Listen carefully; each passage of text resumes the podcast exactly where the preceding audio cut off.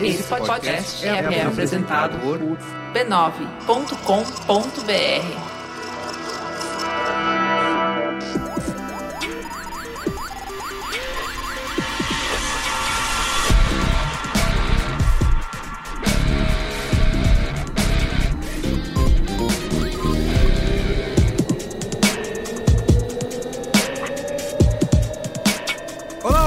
sou o Carlos Merigo, esse é o Braincast número 317. Muito bem, estamos aqui reunidos hoje, estou com o Marco Melo. Bom dia, grupo. Vamos acordar. E a volta dela, a voz famosa do Braincast, Beatriz Fioroto. Olá! Posso falar Beatriz? Não é muito sério. Pode falar. É a Bia. Bia. Bia, Beatriz. fala como, como você é conhecida no mundo dos podcasts. Cara, no mundo dos podcasts eu sou conhecida como produtora, eu sou conhecida como várias coisas, mas o meu maior legado pra humanidade é a voz do ET Bilu Isso. e toda, e toda a história do ET Bilu, né? Eu agradeço que dia após dia ninguém me deixa esquecer que eu imitei Essa contribuição foi muito importante. Mandou, teve o cara que mandou, ó, você que mandou mensagem pra Luiz e Gino, voltei, tá bom? Busquem conhecimento. Vamos lá. Você tá nos anais Eu do tô, podcast? Eu tô, Muito eu bem. tô, eu tô. E temos convidados super especiais aqui hoje, né? Temos, Sim. Temos É. a Andresa Delgado, que é uma das criadoras do Perifacon, né? Que é a Comic Con da favela, como ela mesmo se denominou. E aí, Andresa, tudo bem? Olá, eu sou produtora do Perifacom. Eu escrevo pra revista Capitolina, crio conteúdo, sempre tô aí nos rolês da galera da militância negra. Acho que é isso. Muito bem. Temos também aqui a Camila da Silva, certo, Camila? Opa, certinho. E aí, quem é você na fila do pão? Na fila do pão, eu, sou moradora do Jardim Fortaleza, região periférica de Guarulhos. Sou repórter da agência Nós Conteúdo, que produz reportagens e também é uma escola de jornalismo para jovens das periferias de São Paulo. E também atuo falando sobre acesso ao ensino superior para jovens de periferia. Que legal. Demais. E você tá famosa que eu vi textos seus no Intercept, na Ponte, né? Tudo mais. tal. Jardim Fortaleza fica Dominando da onde, em Guarulhos? Fica depois do aeroporto interno, bem depois do aeroporto Sei, internacional. sei. Eu morei no Secap um tempo, nos anos 90, condomínio Minas Gerais. Um grande salve aí pra rapaziada do Secap. Tá em casa, hein? Ah, tamo aí, né? Marco Melo. Então, tudo bem. Estamos aqui reunidos para falar de comunicação na periferia, certo, Marco? É isso aí. Comunicação na quebrada. Como quebrar estereótipos? Isso, exatamente. Como parar de tratar o... o... Como você falou, não é o esquenta, não é? É, porque você fala de cara de quebrada, cara de periferia, de subúrbio, já vem na cabeça da galera o esquenta, a Regina Casé, aquele cenário de favela toda arrumadinha, ou então é o estereótipo que tem na, na novela da Globo, sempre tem um, um boteco com a mulher falando alto pra caralho, alguém lavando o carro na rua ouvindo pagode, e não é só isso, né, meu? Tem muito mais coisa dentro da periferia, e dentro da quebrada, do que é retratado por aí, e inclusive com formas de se comunicar com essa galera. Muito bem. Então é isso. Mas antes, quero aqui agradecer aos nossos assinantes, tá? Quem assina o Braincast lá pelo PicPay faz parte do nosso grupo secreto, Ultra secreto. ultra secreto lá no Facebook, que é a Brinquesteria Gourmet. É, E para você fazer parte desse grupo, receber lá relatos incríveis de sonhos do Gino, ter acesso ao nosso WhatsApp, onde a gente manda o qual é a boa. Agora já tem encontros paralelos. Encontros rolando paralelos, a galera tá se encontrando. Não, Eu- tá errado, gente. O negócio é pra ficar na internet. Se encontrar ao vivo, tá errado. Mentira, Sonhos, tá Sonhos muito do certo. Gino é sempre uma editoria que vale muito a pena. Isso, vale muito, vale muito. Então, pra você fazer parte aí dessa egrégora, você precisa baixar o Essa PicPay. é Gregor, que Essa bonito, egrégora, né? O Merigo. Regina que trouxe isso aqui pra gente. bonito. Essa egrégora incrível. Ultra eu- exclusiva? Ultra. Ultra exclusiva. Você precisa baixar o PicPay, tá? Que é o canivete suíço dos pagamentos. Ou acessar o URL aí, picpay.me barra Braincast. Tá disponível pra iOS e Android. E você pode usar o PicPay nos seus estabelecimentos preferidos pra pagar uns espetinhos do Marco Melo, por exemplo. Eu paguei hoje. meu almoço hoje Pagou o almoço. ganhei Ganhou cashback. Relata aí 30 centavos de cashback. sua hoje, experiência. não. Mas fui lá, pedi pra colocar no crédito. Aí apareceu a parte verde para aparecer o QR Code. Hum. Escaneei meu QR Code, bateu lá 30 conto na conta do rapaz do Lanchonete Conquista na Pompeia. e eu recebi 30 centavos de cashback. Muito bem. Fiquei aí. 30 centavos mais rico. Ganhou dinheiro grátis. Dinheiro né? grátis. Dinheiro grátis. Na- Nenhum, nenhum conceito é melhor que esse. Isso. Muito bem, então faça como o Marco, baixe o PicPay, É, procure na sua lojinha aí preferida de aplicativos ou acesse o URL picpay.me barra Braincast. Isso aí. Bom, quero mais uma vez falar aqui, amigo ouvinte amiga ouvinte, sobre a HostGator, porque o seu negócio pode estar em um monte de redes sociais, mas se você não tiver um site, você pode ficar para trás e aí, ó, não adianta você culpar a falta de sorte. Por isso, conte com a HostGator para colocar o seu projeto no ar, porque a HostGator tem tudo o que você precisa para ficar online, como domínio, hospedagem de sites, e-mail profissional, criador de sites, suporte 24 por 7 e muito mais. E com a HostGator você tem as principais extensões de domínio com 40% de desconto, só R$ 26,99 por mês, como .com, .com.br, .net, .org e mais um monte aí, é só você pesquisar lá no site da HostGator, tá bom? A hospedagem de sites da HostGator possui o melhor custo-benefício do mercado e além disso, o domínio é grátis no primeiro ano. Você também pode aproveitar o Criador de Sites, que é uma plataforma super simples de usar, com um sistema raste e solta, ideal para quem está iniciando aí a presença digital. E se você tiver mais avançado, tiver um projeto web em expansão, você tem que conhecer o novo servidor VPS da HostGator, que é um servidor virtual privado, rápido, seguro e escalável para você, tá bom? E sabe melhor de tudo isso? Ouvintes do Braincast têm desconto exclusivo de até 50% em diversos desses produtos HostGator. Lembrando sempre que a promoção é por tempo limitado, então corre lá para aproveitar, é só você acessar a URL hostgator.com.br barra B9, conferir as condições e aproveitar a super oferta, tá? Vou colocar também aí na descrição do post desse Braincast o link para você acessar e aproveitar. Para falta de site, conte com a HostGator.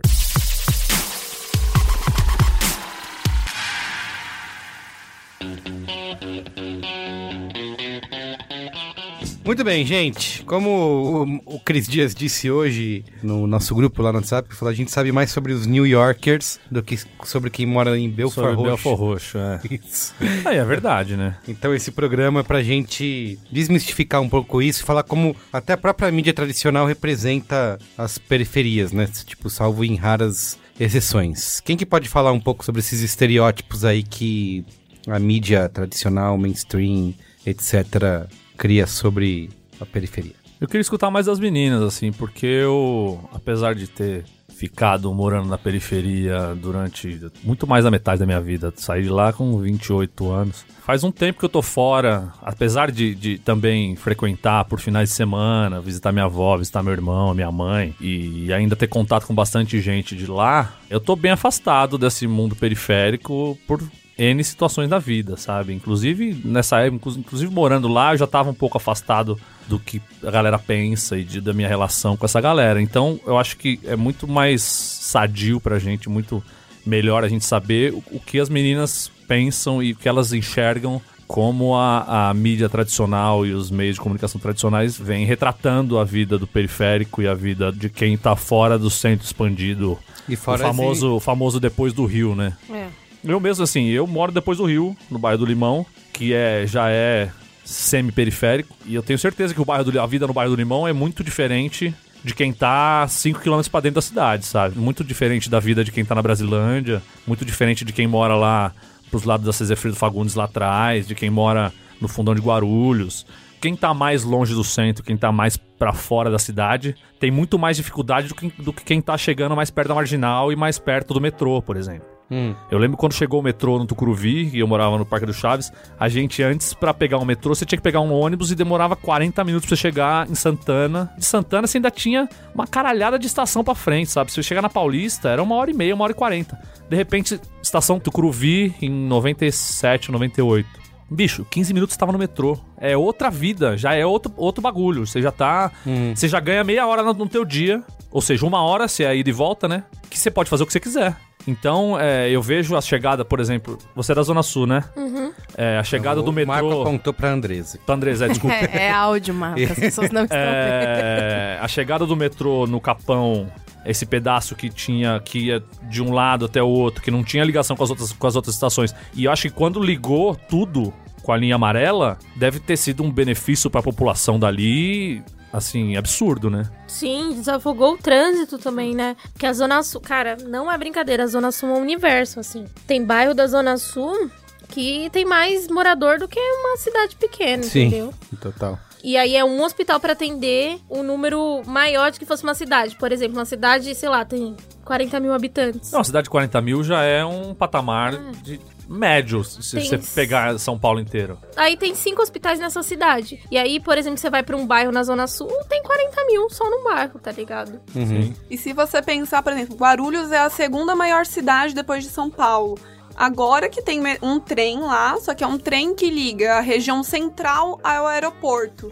Então, na, na maioria dos casos, só é útil para quem não é da região periférica. Então, a gente não faz uso. Então, se alguém de Guarulhos, da região ali, que não é central, da região periférica, quiser vir pro centro, só para chegar na Armênia não é menos que uma hora e meia. Eu queria perguntar, Andresa, como que foi a ideia aí de criar a Perifacom e como que foi essa experiência? Você pode contar um pouco pra gente? Putz, eu acho que tem muito a ver com a discussão de hoje, que é desmitificar a periferia e suas próprias co- comunicações, né? Eu acho que tem muito a ver com a discussão sobre hackear o sistema e poder evidenciar aí pautas, né? No caso, a Perifacom, ela nasce de- da discussão das pessoas que produzem, porque a gente queria muito que os nossos amigos colassem em eventos como a Comic Con, a Anima Friends, enfim, N eventos que tem e que a gente não consegue acessar. Por exemplo, dentro do Perifacom, só uma pessoa já foi na Comic Con. Caramba! É, e é até engraçado que a galera pergunta, ah, mas vocês ficam se chamando de Comic Con, como é que vocês organizaram um evento que é pra ser uma Comic Con, sendo que vocês nunca foram? Eu falei, putz, a gente ficou assistindo muito vídeo no YouTube. É, porque esse, esse é um outro. Santo YouTube. Esse é um Muito outro, bom. outro mito, né? De que se você não frequentou um lugar, você não tem como saber o que é, né? Sendo que você entra no YouTube, você vê como é a Comic Con San Diego. Se você quiser Sim. copiar a Comic Con do San Diego, você pode copiar. E os caras acham que ninguém tem acesso à internet, ninguém tem acesso à cultura pop Sim, e que sim. esse tipo de coisa não chega nas regiões mais periféricas. E aí a gente ficou assistindo muito vídeo no YouTube pra poder organizar as coisas e perguntando pro Matheus, que era quem sempre vai, porque economiza o ano todo pra poder colar. E a gente falou, mano, vamos fazer, mas não, não era nada tão grande que a gente tava esperando fazer, era só uma feira de quadrinhos e uma duas palestras e talvez a exposição do Lodi. Pra gente já era demais e muito irado e legal. a Perifacom aconteceu aonde mesmo? Na fábrica de cultura do Capão Redondo. E o quanto, por exemplo, a Perifacom desmistifica uma coisa que é muito comum. Se você jogar uma, uma favela, uma perifa no Google, jogar notícias, vai aparecer notícia de morte, vai aparecer notícia de violência. E na maioria das vezes ela é cheia de estereótipos. Não tá falando da região, não tá. Só tem falando disso. E se a gente tá falando de comunicação, a gente tá falando de contar histórias. Se você for pegar as outras notícias de outros anos, você tá contando uma história daquela região. Você conhece a região muitas vezes pelo jornalismo, pela comunicação. Sim. E na maioria dos casos das periferias, é como se tivesse um DNA. Ou é carente, ou é violência. E não é essa a pegada, a pegada é outra. Então, vem Perifacom, a gente com outras pautas.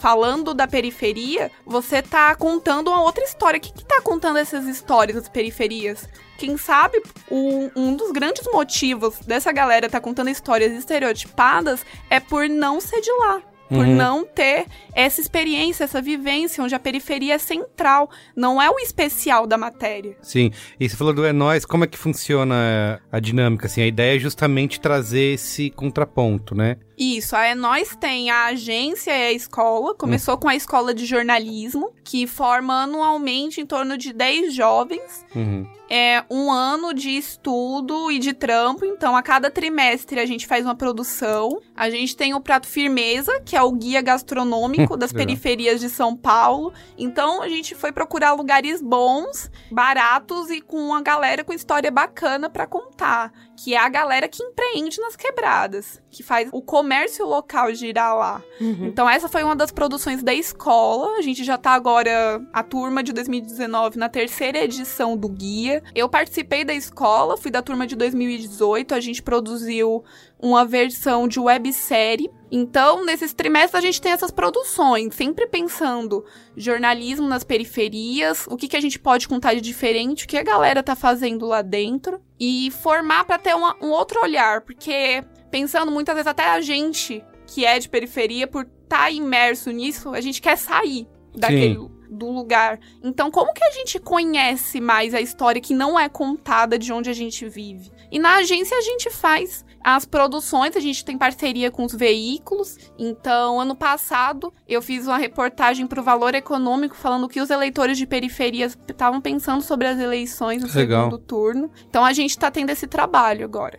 Entendi. Já há 10 anos, na verdade. Você Mas- falando sobre conhecer a história do lugar e tal, eu lembro que eu estudei em escola da prefeitura lá no Edu Chaves, nos anos 80, final dos anos 80, começo dos anos 90. E aula de história a gente tinha história do bairro. Então Que explicava foda. explicavam o- a origem do bairro, porque o bairro tinha um monte de nome de capitão, general, quem tinha sido Eduardo Pacheco Chaves que dava o nome ao bairro, explicava que ele tinha sido amigo do que, que ali tinha sido um campo de pouso do Santos Dumont e que ele era amigo do Santos Dumont e tal, e toda essa história pra contar a raiz do bairro do que de onde você vive, né? No final das contas, é, cê- cê- primeiro, você sabendo a história de onde você vive, é muito mais fácil pra você entender a história da cidade de onde você vive, do seu entorno e de por que as coisas são como são. E eu queria saber se vocês estudando onde vocês, onde perto de onde vocês moram, se tinha essa preocupação ou se era algo mais burocrático e é isso aí, quem descobriu o Brasil e daí pra frente quem descobriu a América e já era. Olha, é complicado, assim. Eu estudava escola de bairro também, e era em média 40, 50 alunos por sala. Então, professor, e acredito que, na maioria dos casos, as escolas públicas funcionam assim, né? Tipo, é muito aluno por sala, E vai no automático, né? e, vai, e tem que cumprir o currículo, né? O professor precisa cumprir aquele currículo que é dado. Então fica muito difícil falar dessas outras questões e abrir pra conhecer a história do bairro, conhecer quem tá fazendo o que lá dentro, o que que tem de legal na cultura pra falar que tem ali que você pode acessar, então fica difícil. No meu caso não rolou assim, era 60 alunos em sala. Eu acho que tem um lance também que aula. O professor dá aula em quatro escolas no mesmo dia e ele tem que cumprir carga horária em todas elas e ele acaba fazendo a mesma coisa pra todas elas. E as- na verdade, às vezes o professor nem é da comunidade ou nem é de perto de onde tá dando aula. Então, me- também pode complicar esse sistema hoje de que é muita gente na sala de aula mesmo. Na minha época tinha 35, 36 por aula, que já é bastante gente uma escola que tinha 16 salas de aula, sabe?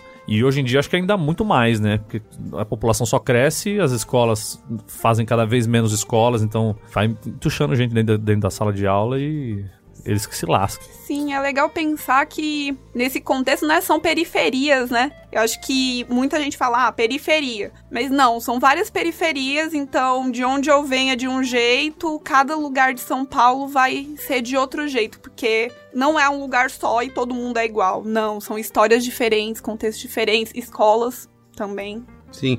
E como que funciona? Tem esse- esses vários coletivos, né, de comunicação, né, surgindo em, em periferias e tal. Como que você decidiu participar disso? Qual que foi a motivação que você olhou um dia, viu que faltava esse uma outra perspectiva nesse conteúdo, nessa mídia e, resolveu fazer isso? Como é que é a sua história nesse sentido?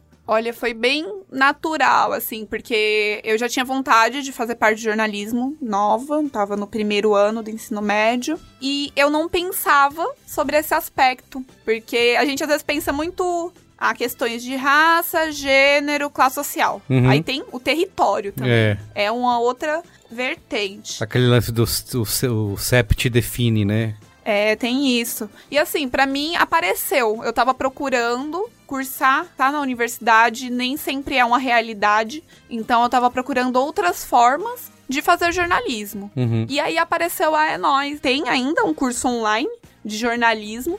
Eu falei assim: olha, eu acho que eu quero fazer isso. Foi onde eu descobri e foi onde abriu minha mente para todas essas questões. Então, não foi uma coisa que eu fui procurar especificamente. Uhum. Eu encontrei nessa busca pelo jornalismo. Legal. Ô Bia, você Certo. teve na, na Perifacom também. Estive. Fala aí Bom, como é que foi essa. Então, eu fui. Eu, eu tava no Judão na época, beijo pra todo mundo do Judão.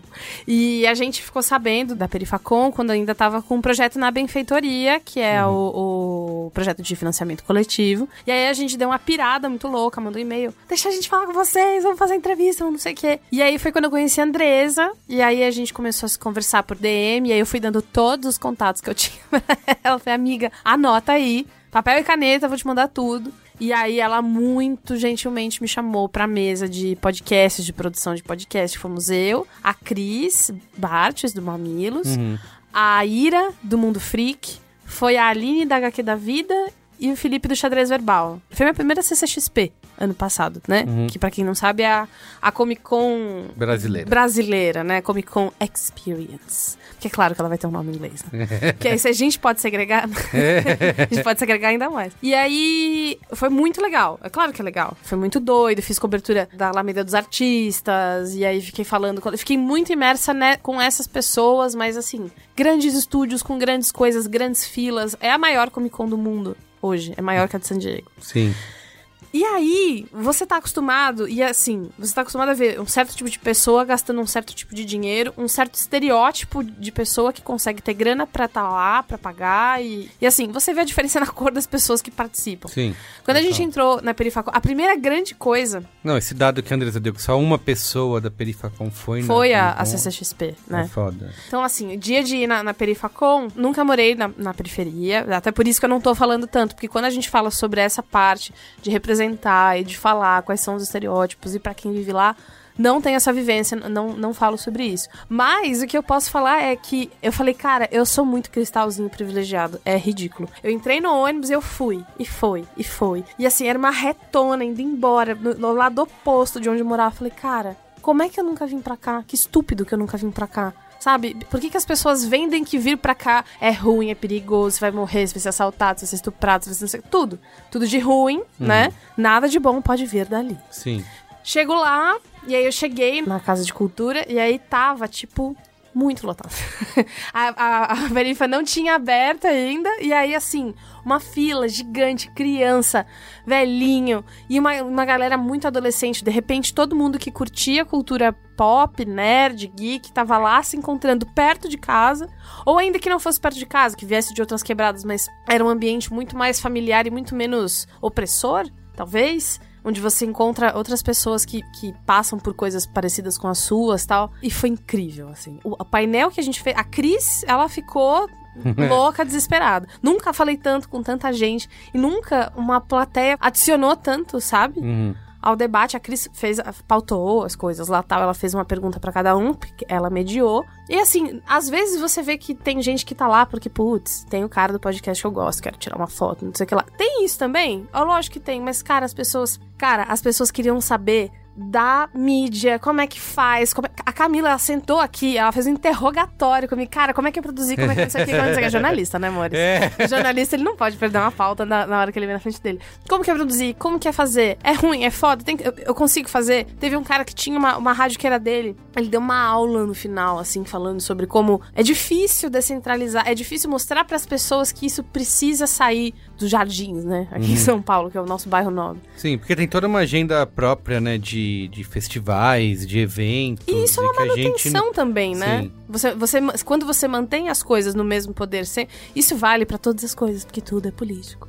Mas é, quando você mantém todas aquelas mesmas gravadoras, todos aqueles grandes polos de produção audiovisual, estúdios, enfim, todas essas grandes coisas sempre no mesmo lugar, sempre do mesmo jeito, um jeito controlado, não sei o que lá, vai ficando cada vez mais pasteurizado. Uhum. E aí você chega na Perifacon e, cara, era muito. Foi, foi, eu nunca me diverti tanto. Eu passei dias internada lá na, na, na CCXP. Não foi ruim, mas o- um dia de Perifacon eu queria que tivesse 300, sabe? E fosse pra sempre. Porque eu aprendi tanto e eu aprendi muito mais. E aí você aprende e fala assim, cara, na boa, muito privilegiadinha, sabe? Muito, muito cristal. Cristalzinho. muito cristalzinho. É muito, é muito estúpido. E reclamar de umas coisas que são muito estúpidas, sabe? Enfim, aí, foi foda, foi Não, eu foda. queria saber da Andresa, como é que funcionou a divulgação? Vocês fizeram divulgação local? Vocês fizeram nos bairros mais próximos? Vocês fizeram, sei lá, no Facebook, grupo no Facebook ou evento no Facebook? Como é que funcionou isso para vocês chamarem o maior número de pessoas possíveis para participar? E qual foi, se fizeram algum recorte, ou se vocês chamaram geral e, e quem aparecesse estava bem-vindo e bem representado? É, explica como que era a- estrutura, ingresso, se, se chegasse entrava, lotação, como é que era? Bom, acho que a parte da comunicação nossa foi bem orgânica, mas eu acho que o Judão ajudou bastante no começo. Foi bem importante, a gente sempre fala, onde a gente vai, a gente sempre fala que os nossos primeiros parceiros foram bem importantes e ajudou a gente a pulverizar a pauta. O que a gente percebeu que eu acho que é a linha toda do Perifacon que a gente conta essa história, é que a gente percebeu que os dois mil reais que a gente estava pedindo no começo do financiamento, ele bateu muito rápido e ele evidenciava a vontade que as pessoas tinham de um evento parecido com o Perifacon. Deu nem pro cheiro, né? É. Dois mil. A benfeitoria ligou pra gente e falou, tipo, cara, muito legal o projeto de vocês. A gente acha que vocês estão pedindo muito pouco dinheiro, aumente isso aí. Olha que foda. E e foi isso, assim, a gente aumentou, a gente não tinha noção nenhuma de dinheiro. Enfim, agora a gente sabe que custa pra caramba fazer o que a gente fez. Nossa, a gente se fudeu muito. e a gente aumentou, pediu 5 mil, óbvio que não, não deu essa grana. A gente conseguiu aí um patrocínio da Chiaro e a gente conseguiu fazer as coisas que a gente tava querendo fazer. A questão toda da comunicação pra gente o quanto foi muito orgânico, tanto uma comunicação de quebrada das pessoas se comunicarem, as pessoas que consomem produzem cultura nerd geek, e da mídia tradicional, assim. A gente conseguiu bastante espaço em jornal grande, assim, tipo. Ficou, conseguiu três matérias no G1, antes saiu na Globo News. Teve dois links ao vivo da Globo News. Eu lembro do link. Foi tipo, que, gente? Não sei. Eu cheguei, eu tava até contando pra Camila, né? Porque é a primeira vez que eu e a Andressa a gente se fala de verdade. Porque a gente se falou muito online. Aí no dia da Perifacon ela tava correndo desesperada, calcinha na cabeça. Eu nem falei com ela ainda porque ela tava, cara. Tipo, olho instalado, ela só olhou assim falou assim, miga, tá muito cheio. Eu falei, vai lá, vai lá. Depois a gente se fala. E assim, tava muito cheio. E eu acho que ninguém tava esperando. Mesmo depois que vocês esperaram mais gente, perceberam o negócio, ninguém sacou. É uma demanda gigante, cara. As pessoas querem E consumir. que a gente não faz ideia. É maldoso você não dar isso pras pessoas. E é essa coisa, a manutenção de poder, você ter essa população gigantesca querendo falar, querendo consumir, querendo fazer, querendo cruzar a experiência e querendo produzir conteúdo. Porra, um monte de artista foda, incrível, que é escondido porque, enfim, né? Não fez uma faculdade de elite, ou não fez alguma coisa assim que que fosse mais vista como super incrível. E o quanto uma galera dentro da periferia que tá produzindo cultura, vários movimentos culturais que precisam de apoio, porque precisa de grana, né? Pra fazer qualquer coisa você Sim. precisa de grana pra bancar, pra desenvolver. As coisas custam, esse- né? E não tem esse apoio. Não é crime também você fazer o. Porque todo mundo adora. É, cara, podcast, coisas assim. A gente tá começando a. As pessoas estão começando a se abrir pro financiamento coletivo Sim. e entender e tal. E o que choveu de gente falando, "É, Não, esse é impo- pessoal aí pedindo dinheiro não quer fazer o evento? Faz você, tipo, ah, vai tomar no cu. Mas, não, mas não é só isso. Eu acho que, que depender também de financiamento coletivo é um lance muito. Você tá lidando muito com o improvável, sabe? Aham. Eu acho que, que o poder público tem um papel fundamental nisso aí. Eu acho que é, eu já fui em muito show na Casa de Cultura da Cachoeirinha, por exemplo, ou em outros palcos desses Sescs de periferia, assim, e que esse apoio de, ou seja de Sesc, ou seja de prefeitura, com projetos de virada cultural que vai rolando durante o mês e tal, é muito importante, porque se você fizer, vai ter gente. Esse é um negócio que, que todo mundo tem que entender que não é porque no centro você faz um show de, de não sei quem e tem 20 pessoas, que esse mesmo show na periferia vai ter só 20 pessoas, entendeu? Porque no final das contas todo mundo vai, vai frequentar, porque é uma novidade e sempre tem gente querendo assistir. Eu lembro que o- essa virada cultural, um amigo meu veio de BH pra cá e foi ver um show do Arte Popular na Vila. Então não vou lembrar o nome. Que é lá na Zona Sul, perto da cidade Dutra. E ele falou: Meu, animal, saca?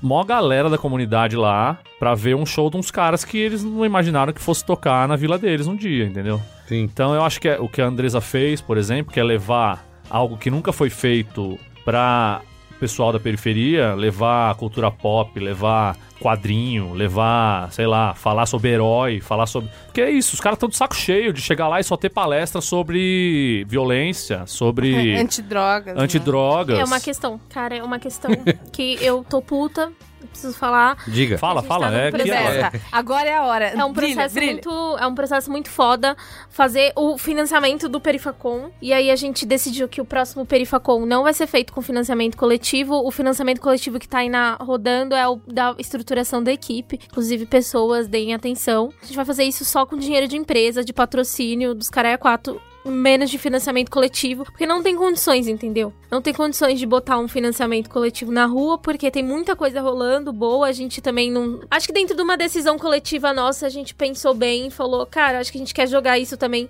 pras marcas. Porque é uma coisa também que a gente ficou pensando, o quanto a gente não é visto enquanto consumidor, muito menos quanto produtor e muito menos quanto consumidor, cara. Sim. Companhia das Letras chegou com um monte de caixa, foi embora com duas, entendeu? Tava vendendo Aí, Game ó. of Thrones por 10 reais, que eu não sabia. Eles têm um programa com os livros deles, que é livros poucos danificados, e levou e vendeu pra cacete, entendeu? Então é esse tipo de coisa que a gente quer, sabe? Evidenciar que essas pessoas são consumidoras. E é isso, a gente consome mesmo, a gente quer consumir, seja com outro valor, porque também faz muito sentido pra gente que essas editoras cheguem e não dá pra. Mano, não dá pra vender um quadrinho por 70 reais, Isso, né? é. Mas a gente quer muito que as pessoas possam consumir, sabe? E dentro dessa questão da palestra de drogas e não sei o que, cara, a gente não consegue um edital. Porque a gente chega lá na fundação e fala, putz, a gente tem esse evento aqui, tananá, tananá. Ai, mas não, tá, não é sobre drogas, né? Não é sobre Caramba. violência. Porra, é, é sim, cara. No Também é, você tá tirando gente, é. A gente tá tirando gente da violência. Eu tava ontem pensando, eu queria muito botar na ponta do lápis o quanto a gente atingiu a economia local daquele bairro com um dia só. Uhum. E a gente chega lá na fundação, os caras, tipo, ah, mas o seu projeto não tem muito a ver, porque a gente não tá falando de drogas ou de violência diretamente. Porque os caras só querem financiar esse tipo de coisa. E, pô, tem que financiar mesmo. Tem muita coisa da hora rolando, muita gente muito boa falando sobre drogas e violência. Mas a gente quer sair um pouco desse eixo e falar um pouco sobre produção de cultura, consumo e, e outras coisas, cara, dentro da quebrada. E não tem. E não tem, galera não financia, a gente não consegue. Eu tava escutando um podcast esses dias, acho que foi, foi o do Potocas, que é das meninas da Sasha e da Camila. E elas estavam falando sobre esse lance do- da exclusão e como eles se inserem na sociedade e tal, não sei o quê. E o rapaz, eu esqueci o nome dele, ele falou: Meu, é, muita gente acha que o, que o negro tem ranço de falar sobre racismo e tal. Mas na verdade, eles só estão de saco cheio de só ser chamado Pra pra falar falar sobre, sobre isso, isso. entendeu? E é, é um Edu- saco quando, quando você, você é estereotipado de um jeito que você só pode falar sobre um tema, você só é chamado pra falar sobre um Por tema. que, que você não é chamado pra, pra falar sobre cultura pop, né? Exatamente, É. é. e também, você pode ser chamado pra falar sobre a periferia, como as meninas estão sendo chamadas aqui, mas não pra falar sobre, é, puta, como é que é viver num lugar que a taxa de homicídio é quatro vezes maior do que o resto da cidade. Não é isso que a gente tá discutindo aqui. A gente tá discutindo coisas que são, podem ser feitas pra desmitificar a imagem da periferia, coisas que estão sendo feitas com a Perifacom, que é pra levar coisas que não chegam lá nunca, seja por qualquer via que seja, pode ser por não ter uma livraria ou pode ser por a TV a cabo não chega, saca? Ou por pela internet ser tão ruim que o cara não consegue ver um Netflix. Então, são formas de, de você abordar temas que você não estereotipa, não sei nem se essa palavra existe, da pior maneira possível. É o que você falou sobre o. as, as reportagens estão sempre batendo na mesma tecla. Então vai falar do Jardim Fortaleza, fala de oito crimes que aconteceram, mas não fala de um projeto social foda que tá formando jornalista lá, entendeu? E o quanto também tem uma outra questão que é a da superação, né? Pra não falar dos problemas sociais envolvidos nesse nos locais, envolvidos na estrutura, porque é uma estrutura que era o que a Bia tava falando, pra f- permanecer as mesmas pessoas sempre. Então, ou cai de um lado ou cai do outro. Ou é crime ou é superação. Uhum. E não é isso, tem outras questões envolvidas. Então, é falar da estrutura, é explicar o porquê que isso tá acontecendo. E a superação, essas histórias de superação, na verdade, são exceções que comprovam a regra, né? História do Charlinho. É sempre o Charlinho, É é isso. É sempre o sempre uma pessoa que conseguiu se fudendo muito. É aquela história do cara que faz a propaganda do Santander lá. Que o cara fala bem pra caralho, que ele compra, comprou uma garrafa de, de, de água e foi vendendo farol, e depois ele pegou mais 10 de conto com outro cara e não sei o que, bababá, bababá. Quantas pessoas conseguem fazer isso, entendeu? Tem um negócio que eu acho que é importante, da, que é a visibilidade, né? Eu vi, acho que a Globo transmitiu semana passada. Ah, re- Taça das. Favelas, esse Taça final de semana, isso. domingo. E como tem um impacto, né? Pô, foi você por- muito legal, velho. Eu assisti, assim, puta, encantado com a parada, sabe? Você incluir muita gente ali que tava na Taça das Favelas não frequenta estádio há anos. Aham. Porque os preços estão tão abusivos, o transporte público tá abusivo. E, e você levar essa galera toda pra ver a própria quebrada jogando no, no- dentro do Pacaembu é um bagulho assim. E passar em, em- em rede nacional. Com não sei se foi rede nacional, deve ter sido só em São Só em Paulo. São Paulo. Mas no horário do sábado à tarde, saca? No, no dia que teve final da Champions League. E o jogo do, do- da Taça das Favelas foi muito mais legal que a Champions League, velho. Eu assisti os dois jogos e foi, me diverti muito mais vendo a Taça das Favelas do que vendo o jogo da Champions League. E eu imagino como isso impacta em- tudo, saca? Você movimentar muita gente, movimentar. A Andressa tá, tá até concordando aqui, eu queria que ela falasse mais.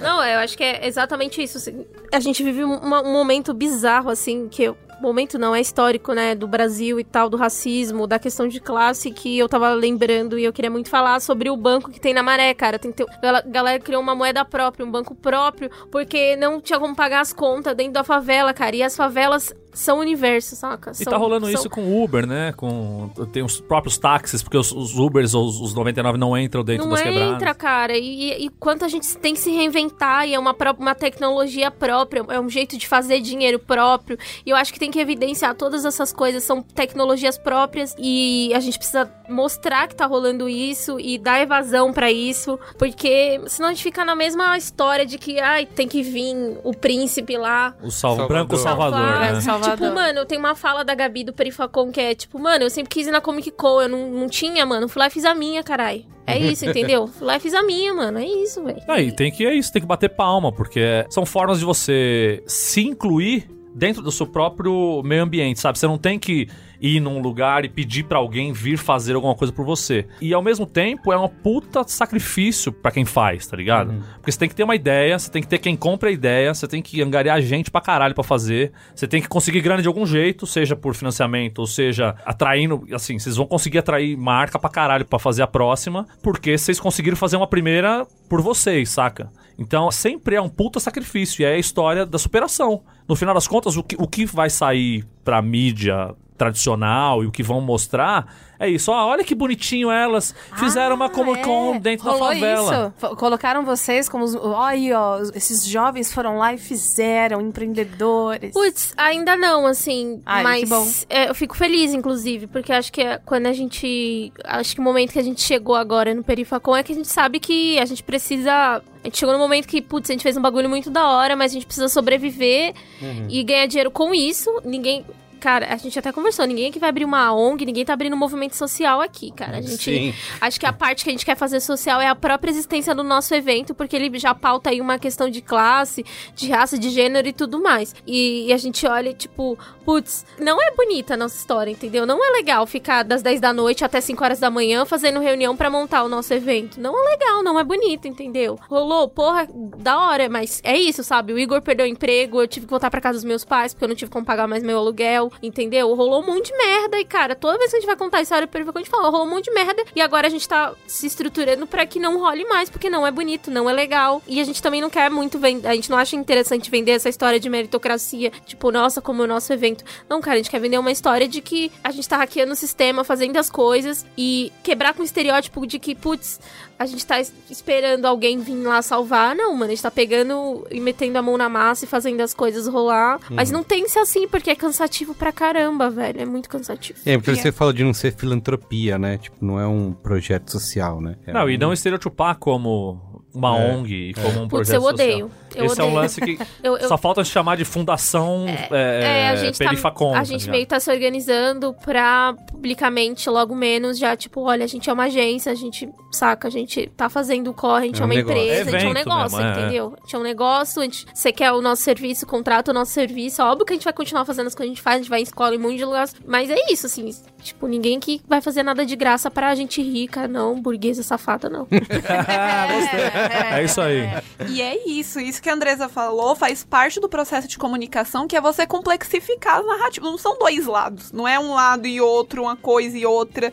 Nossa, as favelas são imensas de complexidades e é isso que tem que ser falado, tem que ser explicado o porquê, os motivos, o que que tá acontecendo. Não é só vender a ideia brilhante, bonita, olha que legal. Porque isso cai numa coisa que é para as pessoas acharem. E olha, ferra com o psicológico de muita gente, que é você ver a galera e falar assim, nossa, mas eu não consegui. Tipo, volta os problemas como se o problema fosse individual, fosse de quem mora lá. E o problema é estrutural. É a estrutura que não deixa. Só que quando você coloca narrativa, tipo, olha só como a pessoa chegou. A pessoa vai ver aquilo e falar, poxa, eu não cheguei aí e a culpa é minha, A culpa não. é minha, é sabe? sempre botar a culpa na pessoa. É. Vocês veem o caso, por exemplo, do. Tem, acho que um dos mais famosos no Twitter, que é o do René Silva, né? Da voz da comunidade. Vocês veem nisso um exemplo também de alguém que conseguiu hackear o sistema, de- jornalisticamente falando?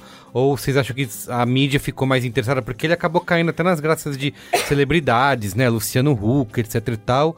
Ou porque ele estava lá só relatando problemas né, e violência que estava acontecendo na comunidade Virar dele. algo mais pitoresco. e Isso, eu tenho, eu tenho alguém que Isso. fala a voz. Às vezes sei eu tenho, se ele estivesse falando de qualquer outro assunto, sei Meu lá, de... periférico de... estimação tá É, aqui. pra porque, falar. sei lá, se ele estivesse falando sobre quadrinhos ou sobre música, ele não teria, é, talvez, tido essa grande visibilidade, né?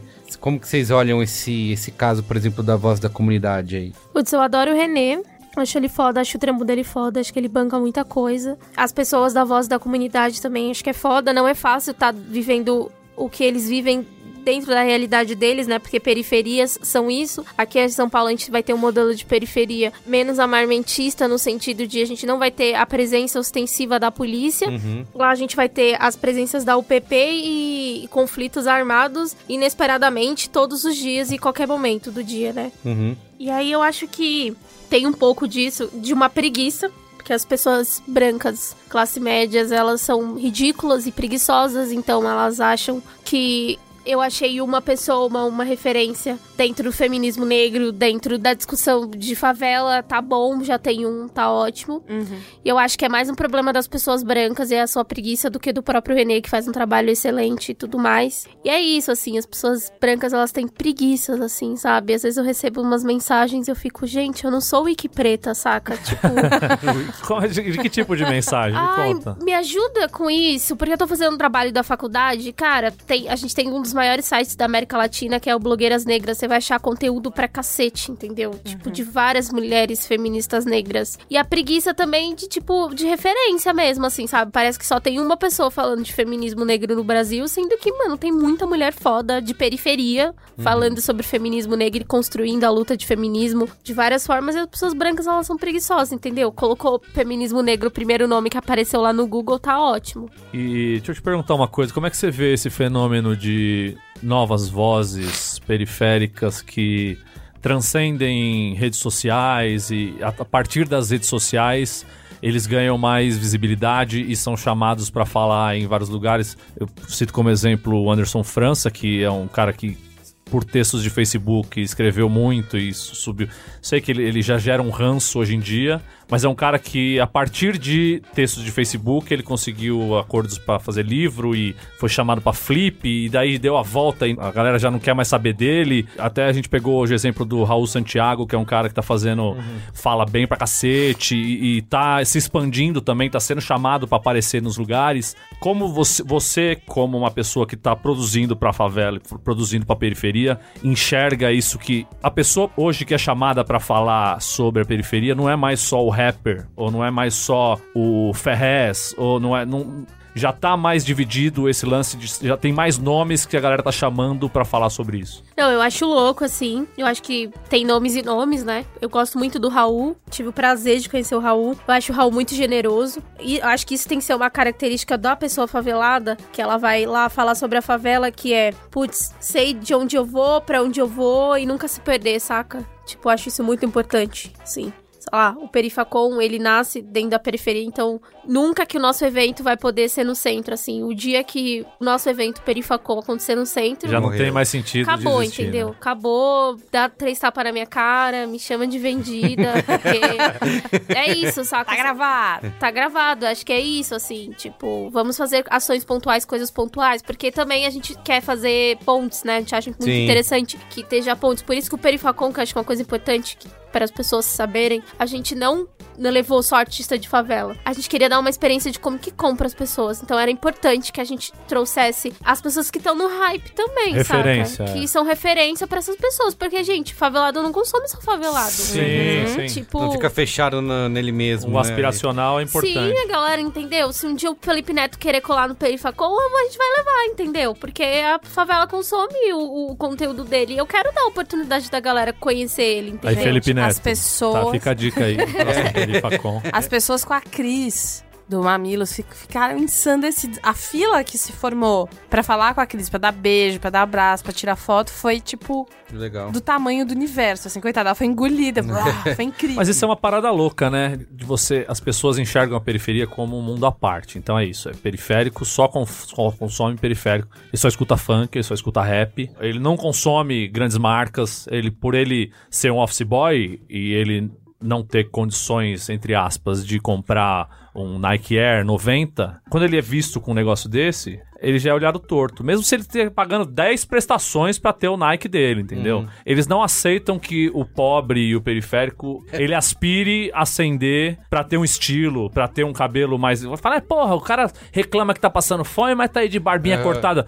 O cara gasta o dinheiro do jeito que ele quiser, bicho. E se ele tá trabalhando, se ele tá conseguindo a grana dele, ele faz o que ele quiser. Ele pode querer parecer o artista da televisão. O problema não é esse. O problema é você olhar pro cara de cima a baixo, porque o cara mora do outro lado do rio, ou mora longe onde não tem metrô, tá ligado? São esse tipo de questionamentos que a gente sempre se faz do o que faz sentido pra gente e quais são os nossos espelhos, assim, porque é isso, assim, às vezes a gente também eu, eu me sinto muito num não lugar, né? Você falou que você tava na sua quebrada, mas você já não tava conseguindo mais se comunicar. E eu voltei de novo pra minha quebrada. Eu não tô sempre lá porque é isso, assim, eu preciso levantar muito cedo pra vir pra Pinheiros. Demoro duas horas pra chegar aqui em Pinheiros. E aí eu chego à noite, não consigo. No final de semana eu preciso produzir outras coisas. E ao mesmo tempo eu estou falando de favela e produzindo pra favela, porque são outras favelas e são outras possibilidades também, né? Uhum. A galera também acha que nós favelados perguntam assim: ah, mas que projeto social você tá fazendo na sua quebrada? Tipo, putz, eu não tô fazendo nenhum. Sim. Não precisa ser necessariamente é social. a né? obrigação Sim. de fazer um projeto social, né? Putz, tô fazendo nenhum. O que eu tô falando aqui são, é sobre corpos e, e o quanto é importante pra mim. E eu tenho certeza que pra galera da quebrada é importante, da minha quebrada é importante que eu esteja falando que, tipo, putz, lá no Jardim Rosana não é só violência, entendeu? O bairro que eu moro é. Eu moro numa viela, né? E aí. A frente da nossa viela teve uma chacina seis anos atrás. E, tipo, putz, o nosso bairro, aquele, aquele espaço, não é só isso, entendeu? Tem a Andresa lá morando que produziu a, a Perifacom, saca? Que é um bagulho inovador. E eu, às vezes, eu fico muito feliz de falar que o Perifacom é inovador, mas às vezes fico com muita vergonha. E eu Porque fico- essa palavra tá. tá- Não, é porque é ridículo de falar que, putz, em tantos anos Nunca ninguém teve nunca nada- teve nada disso, 2018 saca? teve que ter. E pra convidar as pessoas, você falou de trazer as pessoas que. Como que foi essa recepção aí de apresentar o projeto e trazer. é, sei lá, você falou, citou o Felipe Neto, mas outros famosos, digamos assim, que vocês entraram em contato. Achei que todo mundo foi muito generoso com o Perifacom. Eu fiquei. Isso também quebra estereótipos do outro lado Sim. também, sabe? Uhum, tipo, ah, não é só um bando de burguês safado, babaca, entendeu? Sei lá, gente. As pessoas que produzem a CCXP estavam lá no Perifacom. Ah, é Forlane verdade, tava lá Forlane com mesmo. seus- É verdade. Tava com a família inteira, tipo, o próprio Ivan entrou com patrocínio e grana, mas também levaram os artistas da Chiara, eles estavam distribuindo print, isso foi muito engraçado. O Ivan no meio da galera e a galera "Uau!" pegando, porque a Panini fez uma edição de cartaz com a turma da Mônica, especial pro Perifacom. E aí isso foi bem legal, assim, sabe? E ver as pessoas, o quanto o Perifacom tirou as pessoas, não da bolha, mas, sei lá, de, de, de um lugar muito confortável. Que acho que o Perifacom é isso, saca? Você fala que, tipo, putz, eu peguei um ônibus e ele tava totalmente indo ao contrário do, do meu lugar. Uhum. E, e o, o quanto a gente. Porque a galera. é uma coisa muito engraçada também que a gente falou. Tipo, a gente não quer fazer periferia centro da periferia. Porque tem isso, a divisão da cidade é muito bizarra. Tipo, você falar que você mora no Limão. O Limão, pra mim, é semi-periferia, assim. Nem gosto de falar semi-periferia, porque acho que é periferia. Não, mas é, mas é semi, porque você tá a uma ponte do metrô Barra Funda, sabe? Você tá muito perto de chegar no centro. Esse que é o lance. Onde eu morava, no Parque do Chaves, que é divisa com Guarulhos, mesmo tendo milhares de, de, de linhas de ônibus por ser perto de. As garagens são todas lá, porque é o último bairro de São Paulo, de um pedaço. Pra você chegar no centro, você tá longe, tá ligado? Até chegar ao metrô Tucuruvi, você tava muito longe. Era aquela coisa da minha avó falar: não, hoje eu vou lá na cidade. Porque já não é mais cidade, tá ligado? Eu, eu sou lá da Zona Sul, minha mãe falava Santa Amaro ou cidade mesmo. Ai, vamos é lá na isso, cidade. vamos lá na cidade. Putz, mano, caralho, que nostalgia. Lá eu conheço muita gente que não sai do bairro pra fazer nada, porque conforme o tempo foi passando, antes pra você ir no banco, você tinha que ir no Tucuruvi pra ir no banco. Aí passa o tempo, abre, abre uma, uma, uma caixa econômica, um Bradesco e um Itaú. Você já não precisa mais sair do bairro pra ir no banco. Tem mercado. Tem. Agora tem lojinha que arruma celular. Tem essas, essas bibocas cheias de. que tem banquinhas dos dois lados, assim, que faz tudo.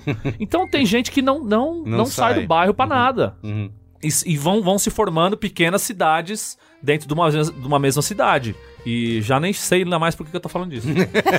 ah, porque ela falou dos centros, centros das periferias, né? Porque a gente não quer fazer o periférico. Porque a gente também. A nossa provocação é tipo, ai, que a galera ficou. A galera ficou muito, ai, a galera fazendo capão redondo. Achei o cara do lado do metrô Capão, cara. não Ah, ah. era. Ah, ah, tinha que pegar um outro ônibus e tinha favela, tinha que entrar em beco, descer viela, entendeu? O cara viu lá, mas metrô Capão, ah, então tá fácil. É Tá só, fácil, não, mano. é só descer ali.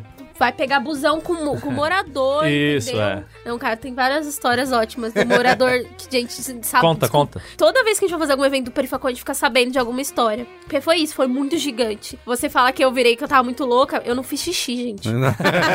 Pelo amor de Deus, amigo, só dá assistir, não pode não. Tipo, eu não fiz xixi, eu percebi que eu não fiz xixi só quando o Lodi falou assim, ah, então, amiga, nem xixi eu fiz. Eu falei, putz, eu também não fiz xixi, velho. A gente Gente, Load, um beijo pro Load. a gente ficou nessa história do xixi, putz, não fizemos xixi. Porque tava muito bom, mas não é um negócio que tava tipo, ai, nossa, tá árduo, tô morrendo aqui, trabalho escravo. Não, tava bom, tava tipo. Mas você tava vendo o negócio sendo realizado por vocês Sim, e. Mas tá- conta a história do morador aí do, do busão. Uma- um, um- um mano que colou na nossa exibição do Doc tava contando que tava com a esposa, o filhinho, e aí eles estavam chegando no, no ônibus, perguntou pra esse mano, aí ele falou, putz, mas o que, que vai acontecer? E aí ele contou, ah, vai acontecer isso, não, não, eu se despediu do mano, na hora do concurso de cosplay, um cara vestido com uma fantasia X vira e falou assim, aí, mano, Ele demorou um pouquinho, reconheceu que era o cara do ônibus, o mano foi Ele em casa, teve, a- teve a ideia de, de cosplay. improvisou um cosplay e colou no evento. Pô, demais. Gente, e, o, e a- o, o evento de, de concurso de cosplay foi numa coisa que era tipo uma arena, né? Ali aquele. Tinha um palco, né? Cara, o palco. E aí, assim, as pessoas, elas entravam em polvorosa e muita gente. Tava muito. cartaz coletiva, nossa. Era muito, muito divertido, porque as pessoas elas estavam de verdade muito felizes de estarem vivendo aquilo ali juntas, e aí cada cosplay que aparecia era uma loucura diferente. Teve aquele pessoal do cosplay nostálgico, que eles sempre vão em todos os lugares, que eles são. Eles vão de Rose dos Jetsons, Uhum. eles vão de Marvin o Marciano, essas coisas assim. As pessoas piraram. Foi sensacional. E tinha cachorro. Ou, eu tenho que falar que na parte de fora da Perifacon tinha cachorro, e só isso já é muito melhor que qualquer CCXP. Você poder tá lá, comprar seu quadrinho, comer seu negócio, fazendo sei o que lá e fazer carinho no cachorro, puta que pariu. Muito bom. Tá, então pra gente partir pro encerramento, como que você vê, Andres, aqui, que caminhos que a gente tem aí pra poder criar, você falou em criar as pontes, né? Tem tanto você, a- a periferia criar ponte de trazer as pessoas, de como as pessoas do centro se comunicar, e o inverso também, né? Como que o centro, né? Como que a gente aqui, classe média, Do, alto safado. do privilégio. do alto É. do seu privilégio pode criar essa ponte é, com a periferia e tá de olho nesse tipo de mudança de narrativa mesmo, né? De perspectiva, de contar outras histórias, da gente poder se libertar dessas amarras que a gente tem. Porque a gente até. Cara, eu discuto muito isso, a gente fala, tá falando de inovação, com um monte de gente, de empresas e tal. E eu tô sempre batendo nessa tecla do. Cara, você só vai. Você tá falando de inovação, mas se você tiver dentro da sua empresa é só gente da mesma classe social, né? Cara, Você não vai conseguir, Padrão cara. de Você, é, gente. um padrão de gente. Como que você vai inovar com alguma coisa? Isso é um, é um papo que existe, é, é real, assim, né? Queria saber, a gente, pô, como que pode criar essa ponte e esses caminhos pra se comunicar melhor? Entender essas demandas, por exemplo. Cara, eu acredito muito em oportunidades. Eu acho que as pessoas elas têm que dar oportunidades pras outras. Por exemplo, acho que o que a Bia fez assim foi foda. Foi sim, amiga. Deixa eu te dar biscoito. Obrigada. É, eu acho Muito que obrigada pelo biscoito. Eu acho que é isso, assim, de dar oportunidade. Putz, meu, eu contei esses dias uma história no Twitter muito foda de, com a Ira. A Ira me deu uma entrada pra Campus Party e eu tava meio desesperada porque eu fui responsável pela sala de games do Perifacom e eu não sabia como é que eu enchia aquela sala porque eu nunca tinha tido contato com desenvolvedores de games e eu tinha totalmente uma coisa estereotipada na minha cabeça. Até que eu encontrei uma galera de favela que tava produzindo games e eu consegui encher uma sala de games só com produtor de favela e foi tipo foda. Caramba, que foda. E foi um bagulho, tipo, que a Ira teve a sensibilidade de me dar uma cortesia pra Campus Party, que lá eu conheci uma galera e, tipo, saca? É, eu acho que é esse tipo de coisa que a gente precisa ter, sabe? Tipo, Ter o acesso, é, né? é, e dividir as coisas, putz. Pô, Andres, eu conheço isso, eu posso te ajudar com isso, sabe? Não, não tô falando pra você doar sua casa, seu dinheiro, entendeu? Sim, sim. Não- sabe? Não precisa, entendeu? Acho que ter sensibilidade, saber ouvir, escutar, se colocar no lugar do outro, saber a hora de ficar quieto, assim, e, e calado, e poder dar oportunidade. Putz, a gente tá vivendo um momento muito foda, né? Que agora a gente vai conseguir publicar oito artistas de favela, porque a editora Mino teve uma sensibilidade de falou, putz, o que que eu faço? Eu dou só, eu injeto dinheiro no projeto ou eu vou lá e dou oportunidade de publicar oito artistas, sabe? É esse tipo de coisa, assim, sabe? De dar oportunidade de fala, de espaço. Mano, eu, eu tô muito cansada de ficar vendo uma galera, tipo, não, tamo junto, não, o racismo é foda. Tipo, miga, tá bom, legal, mas e aí, sabe? Isso, o que, que a gente vai fazer em É, relação o que a gente a vai isso, fazer né? com isso, entendeu? Putz, uma coisa que eu sempre falo pra minhas amigas brancas. Cara, não precisa entrar na frente e tomar uma bala por mim, saca? Nem dá, entendeu? Pô, vê que eu tô triste, me chama pra sair, pra tomar uma cerveja, pra ir no parque, pra ver um filme, saca? Isso parece ridículo, mas assim, aí, isso me mantém viva, sabe? E daquele É. que pra muita gente pode ser óbvio, né? E pode ser uma coisa de todo dia, pra muitas outras pessoas não são, né? Você falou de ai na Campus Party, que, cara, pra galera que tá envolvida com tecnologia, comunicação, é, isso é uma- acontece todo ano, tá lá, já conhece todo mundo, né? A galerinha de sempre. É, e aí quando você abre o espaço pra outras pessoas terem acesso a isso, é o que você falou de como isso se como transforma, né? A, a- a relação e outro e você pode gerar conteúdo e levar e ter contatos e levar presso- pessoas para Perifacom que você não poderia se não tivesse tido essa abertura, né? Sim, meu, acho que poder. Uma coisa que rolou também, da- da- essas produtoras grandes, a companhia mesmo levou o Gabriel Bá, tipo, levou o trono, Poxa, sabe? Assim, o trono do Game of Thrones que eu tinha colado numa favela, sabe? Putz, que foda, legal. É, Cara, tipo e as isso. melhores fotos são as fotos do Trono de Ferro do Perifacom, cara. Bom demais. Você acha que foi a primeira edição, né? Você acha que agora para outras edições isso acaba pode ser um case para outras produtoras e outras distribuidoras começarem a enxergar nisso é uma oportunidade, né, também de levar mais conteúdo, de levar artistas, né, de montar um stand, enfim, né? Eu acho que é uma grande oportunidade, inclusive, de sentir o termômetro do público, cara. A gente tava falando, sei lá, de Netflix, assim. Eu, meu sonho é poder um dia ter uma reunião com a Netflix e falar, cara, a favela consome muito, Ai, Casa de muito, Papel. La Casa de Papel, porra. Bora botar um standzinho, La Casa de. Papel pra galera tirar foto, que ativação do Não, caralho. eu já vi, eu já vi Ai, a galera gente. vendendo casa de papel no pendrive. É isso, é exatamente isso, sabe? Pô, vamos lá, distribuir uns acessos, 30 dias de graça pra isso, galera. é, os códigos, é isso Total. É, isso, faz uma aí. Inclui, é, é você incluir, é isso. Mano, a galera sabe. E, putz, a galera da favela sabe sim o que é Netflix, entendeu? Consome muito. A classe C, a classe D, lembrando crioulo, né? Classe C, a classe C, a classe D, consome muito. Consome, entendeu? Porque favelado gasta. É em 12 vezes? É em 12 vezes. É, Meu, mas tá comprando, exatamente. Aquela frase, a gente, é, a gente é pobre, mas é limpinho. Chega lá na casa da minha mãe, tem dois forninhos. Um forninho pequeno, um forninho É, grande. Um monte é. Eu fico, mãe, pra que, que você quer um grande e um pequeno? Não, minha Eu casa... quero ter opção. É isso, a televisão do tamanho do Uno, como diz o Oga, que o pai dele É, vê na televisão do tamanho do Uno.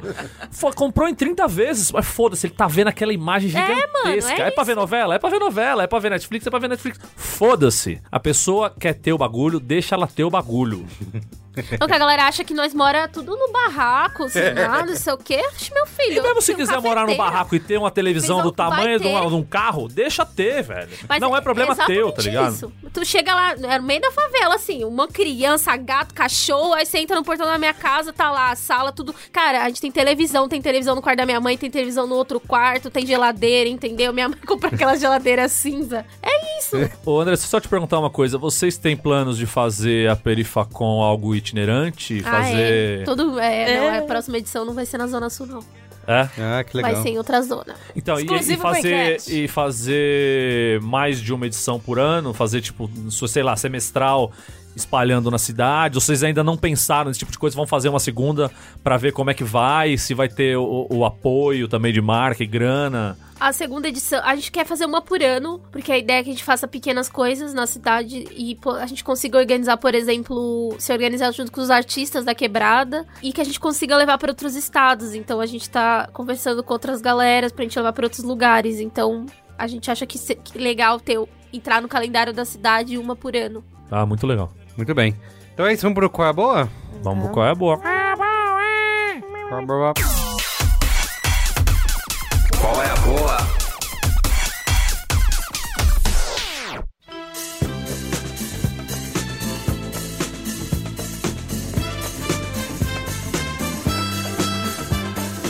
Vamos lá. Vou dar dois filmes do Netflix. Dois documentários que eu assisti entre a semana passada e essa semana.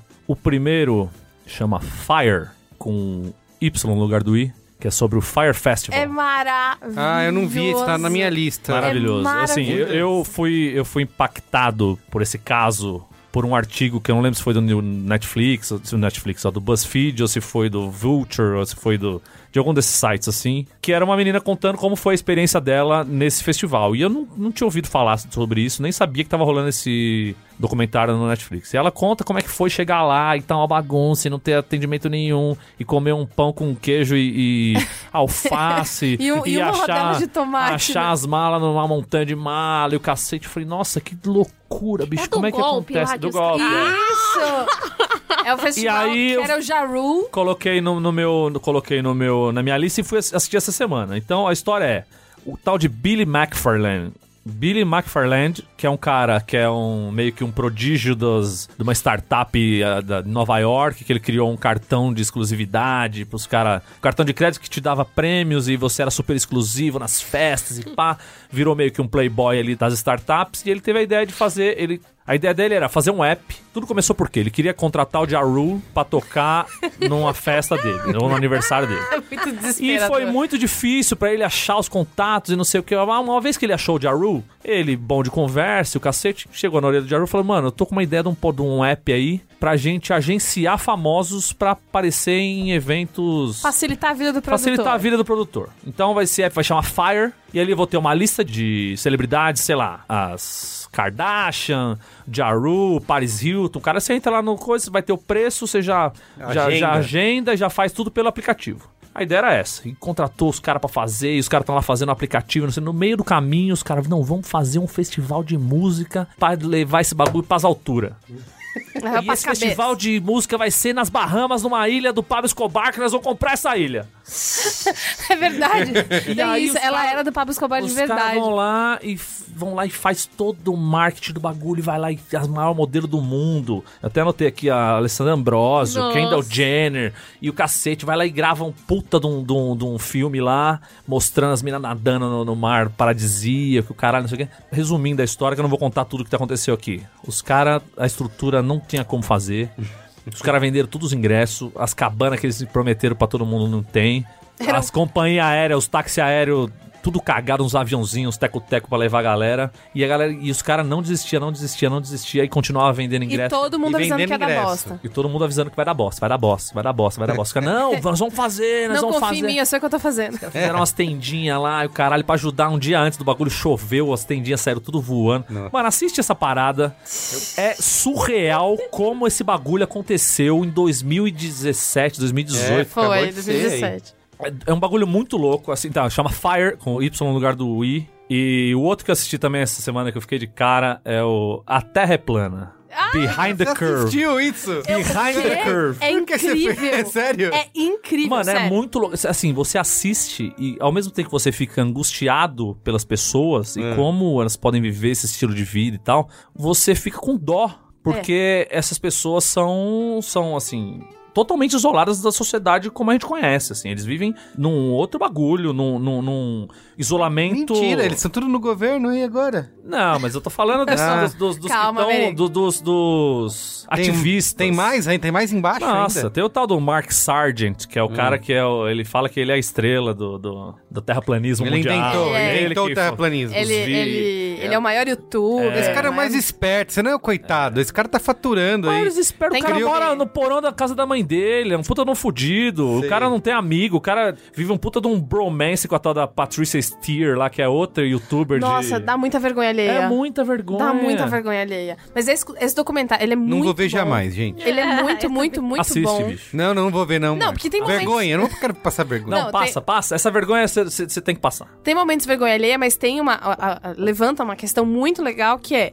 Então, tá, então, eles, eles conversam com pessoas da NASA, eles, eles falam com, com todo mundo. E eles falam assim, cara, tem isso, tem essas pessoas que elas são. Elas, quê? A Terra não é plana. Mas ao mesmo tempo, quando a gente tira essas pessoas da conversa, que tipo, você é burro, vai pra lá. Eles vão pegando ódio. Porque, ah, eu não quero ficar com quem fala que eu sou burra, eu quero ficar com quem fala que eu Com quem sou me dá esperto, razão. com quem me dá razão. E aí, quanto mais essas pessoas vão se encontrando... E é muito Mas elas louco, vão se dando por- razão Porque rola, rola um lance que, assim, eles começam. Tem caras que com- tentam fazer testes científicos pra tentar provar de que Ah, a é Terra é plana e tal. é incrível. E aí o maluco, eles compram um- uma parada que eu não sei nem como é que é o nome. É um, É um negócio super que, laser lá. que ele gira e tal. Não sei o que, ele faz a conta que isso aqui tem que girar. Se a Terra geral realmente gira em, sei lá, na 1960 km por hora, não sei do que, a gente não sente isso, mas esse negócio sente, ele tem que girar tanto. não sei. Aí os caras fazem um primeiro teste. Aí ele fala assim: é, esse teste aqui realmente prova que a- Mas eu vou isolar isso dentro de um bagulho sem gravidade, sem ar, o caralho, não sei o quê. É, realmente o teste deu que.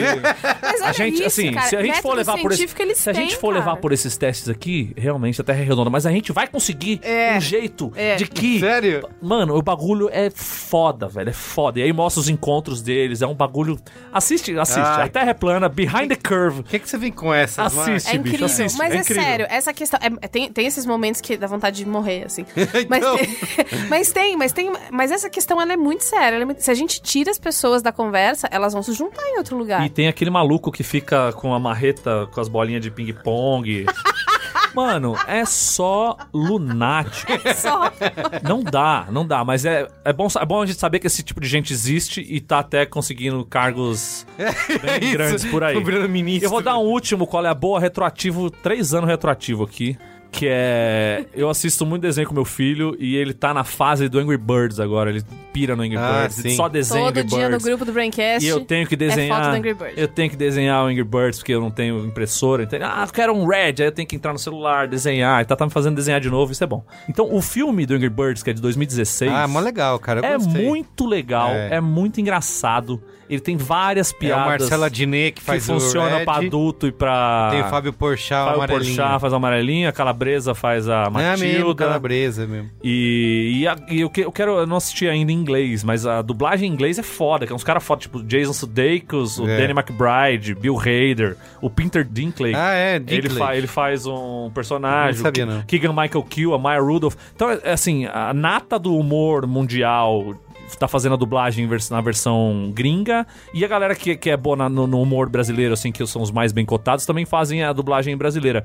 E é muito legal, porque assim, eles usam muito referência de cultura pop, música pra caralho. Uhum. O Antônio tá pirando em ouvir Paranoid, porque é a música do Red. Então ele quer, quer ouvir Black Sabbath Paranoid, porque é a música do Red. E a música do Mega Águia, Never Gonna Give You Up, do Ricky Astley. Uhum. Então ele fala, eu quero ouvir a música do Mega Águia. Aí você coloca, aí ele pira.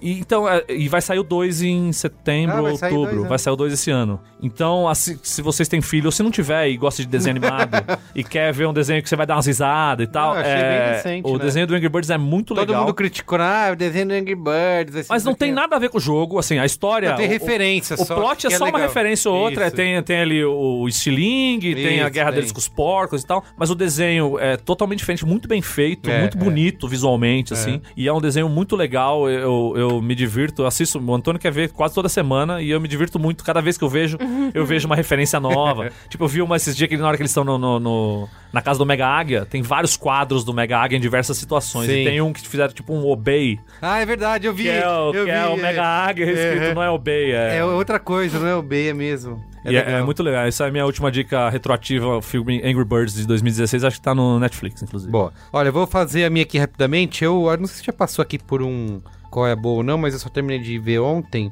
o documentário que tá na Netflix também, que é o Knock Down the House, que ele acompanha aí várias candidatas lá nos Estados Unidos que concorreram, né, em 2018 para as primárias, né, para ou, ou para o Senado ou para Uhum, uhum. para serem deputadas e tal, e mostra principalmente a história da Alexandria Ocasio-Cortez, né, a OC, é, dirigido pela Rachel Lears, o documentário, e conta como que ela decidiu, né, como que foi a campanha, campanha de guerrilha mesmo, né, de raiz, assim, galera pegando, pedindo dinheiro, ela ligando pra pedir dinheiro, ó, me dá dois dólares aí pra poder é, fazer minha campanha, muita gente se envolveu voluntariamente, né, pra participar da campanha, pra ajudar ela a ser eleita, num discurso de, olha, a galera tá aí há muitos anos, é o mesmo democrata que representa Nova York há anos lá no, no Congresso, e eu quero ir lá porque eu quero, porque eu tô afim, e ninguém acreditava, até parece nessa garota aí. E ela é um recorte é, mulher, Mulher, Latina. latina. Exatamente. Periférica, se você for considerar, né? é, uhum. é, como que. É obviamente uma realidade bem diferente, mas que ela veio realmente e ninguém botava fé, né? Até parece. ah, Mostra várias matérias dizendo assim: olha, ela tem. A campanha dela é bem legal, ela é uma pessoa foda, mas. ó, Não, vai é pra agora, não né? é pra agora, não vai conseguir. E assim, não é spoiler, porque ela, todo mundo viu que ela foi eleita e tal. Não é spoiler do documentário, né? Não, documento é, mas assim, ela foi eleita, né? Enfim, foi E notícia. chegou com os dois pés no peito lá, ela chegou né? com os dois pés no peito, porque ela foi, teve 82% dos votos, entendeu? Ela não ganhou por uma margem. Ela conseguiu realmente mover as pessoas e Aham. mostrar: olha, gente, a gente precisa ser representado, trazer. E com, e com discussões, né, trazendo as pautas que eram importantes ali pra galera. E eu achei muito legal que o documentário traz essa parte. Mas traz uma parte que eu achei bem emocionante, que é da relação dela com o pai, de como o pai apoiou, é um cara que acreditava nela e tudo mais. Então, acho que tem, tem uns 15 minutos finais ali bem, bem emocionantes. Vale Não, mas a assistir. gente, a gente falando do, do tema que a gente falou aqui sobre furar bolhas e atingir novos patamares e o cacete, esse é um, é um, um tema que ainda tá numa bolha muito fechada, né? Que é o homem velho, branco, rico. Isso. Que era E que... é o que- caso Então, né, do, do adversário dela. É, e que é muito difícil pessoas de outros recortes da sociedade entrarem nesse jogo político É, isso. pelos exatamente. meios. Não, e esse que é importante, assim, porque ele- é- o documentário não mostra só ela, mostra uma candidata em Las Vegas, mostra em outros lugares, e até a- uma, da- uma das candidatas não se elege, e ela liga pra Ok pra conversar, e, e a mina tá chorando e tal, porque ela não conseguiu, e ela fala uma frase que é muito foda, que ela fala assim, precisa 100 de nós pra ir pra luta, né, ir pra guerra, pra um conseguir ser É. eleito. Então, quanto mais gente participando e, e, e estando afim, e se envolvendo, mais a gente vai conseguir colocar lá. Mas é entende? louco porque é, pra se envolver, você já tem que estar num patamar acima Tem. do que, Tem que a tá- galera toda. tem você que tem, tá- que, ele- você fala- tem que se sobressair Tem, eles dentro falam- de um. Você tem que sobressair primeiro da sua comunidade, depois do Isso. seu entorno um pouco maior. E São- quando você consegue, você tem que ter grana. Porque fala, ah, pra você fazer uma campanha mínima, tinha tinha que ter, sei lá, 100 mil dólares. Cara, quem é que tem 100 mil dólares pra ah, jogar numa campanha e ver no que vai Ah, dar? sem saber se vai, se vai Exato. Sempre vem à mente um, não. um pequeno empréstimo de um milhão de dólares. É isso, é um pequeno empréstimo. Pega com meu pai ali um milhão de dólares, só pra fazer um teste aqui. Ah, quem nunca? Então tem isso, mas enfim, eu acho que é um. E, e tem tido um crescimento, né, nos Estados Unidos. é, eu acho que é uma onda que veio pós-Trump, dessa renovação política que tá acontecendo lá, que eu espero que o Brasil copie, já que o Brasil copiou todas as coisas ruins do processo político americano. Foda. Eu espero que o Brasil copie agora essa renovação e esse sopro de vida que parece que tá surgindo lá na, na democracia americana, né? Então, tá, é um documentário da Netflix, tá? Knockdown the House. Só procurar lá, eu acho que é um. E é um dos filmes. É um documentário, ele é bem quadradinho, assim, na, na forma.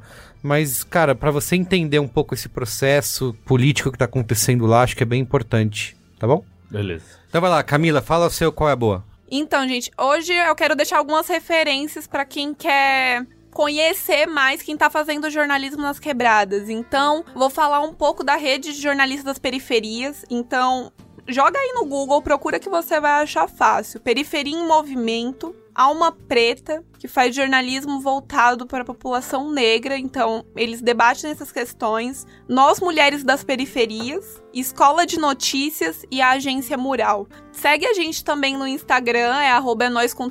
Você pode nos encontrar. A gente não só tem a escola e a agência, como tem o Redação Aberta para discutir vários assuntos. Falamos no último Redação Aberta como contar a história de quem é da quebrada pelas próprias pessoas. E também eu tenho um Instagram, é arroba silva.jornalismo. Se você tem filho e eles estão passando por esse momento de vestibular, se você conhece alguém de quebrada que pensa, poxa, quero cursar a universidade, quais são minhas estratégias, né, que a gente tem que recorrer, a gente se ajuda. E é isso, foi um prazer. Legal, valeu, Camila, Camila. valeu. Muito bom. Quem vai agora? Andresa. Pode livro também? Pode o que você quiser. É, eu tô muito feliz. É, essa semana eu descobri que depois de 40 anos aí chegou no Brasil vários livros da Octavia Butler, que é uma escritora negra de ficção científica. A galera tá meio no hype aí daquela série que eu nunca consigo pronunciar o nome, é de... Ai, das mulheres do Chapéu Vermelhinho. Handmaid's, Handmaid's Tale. Tale. Tale, O é. conto da Aya. Que vai ter Isso. terceira temporada, né? É. Já estreou ou não? Já estreou. Já estreou. Ah, já?